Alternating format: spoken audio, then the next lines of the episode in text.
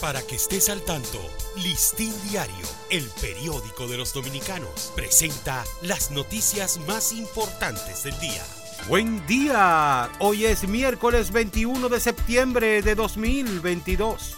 El presidente Luis Abinader tomó desde ayer las riendas de la gestión por la recuperación de la región este del país, fuertemente impactada por el huracán Fiona, que dejó tras su paso a miles de desplazados, daños en el sistema eléctrico y pérdidas en el comercio y la agropecuaria. Los cúmulos de lluvias dejados por el huracán Fiona que impactó el país este lunes podrían desatar un mayor crecimiento de contagios y demanda de hospitalización por dengue, por lo que es necesario que tanto las autoridades como las familias arrecien la vigilancia y prevención de criaderos del mosquito transmisor.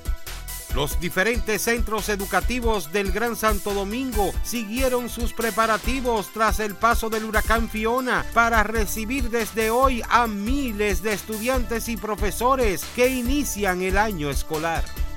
El país reportó ayer 211 nuevos casos de COVID-19 detectados en las últimas 24 horas, de los cuales 116 se reportaron en el Distrito Nacional y la provincia de Santo Domingo. El Programa de Naciones para el Desarrollo y el Consejo Nacional de la Empresa Privada desarrollan en el país un trabajo conjunto para apoyar e impulsar a las empresas hacia el desarrollo sostenible como parte de los objetivos de desarrollo sostenibles de la Agenda 2030. El Consejo Nacional de la Empresa Privada CONEP da seguimiento a su propuesta al sector empleador para que aumente el salario de sus colaboradores de forma voluntaria.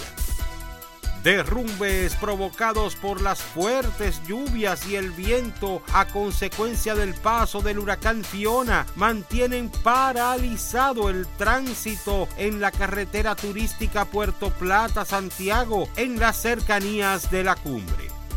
El primer ministro haitiano Ariel Henry formuló ayer un llamamiento a la calma y a la reconciliación de su país agobiado por una profunda crisis económica y social que ha derivado en violentos enfrentamientos diarios cuyo fondo sigue siendo la lucha por el poder político en ese país. Para ampliar esta y otras noticias, acceda a listindiario.com. Para Listín Diario, soy Dani León. Para que estés al tanto, Listín Diario, el periódico de los dominicanos, presentó las noticias más importantes del día.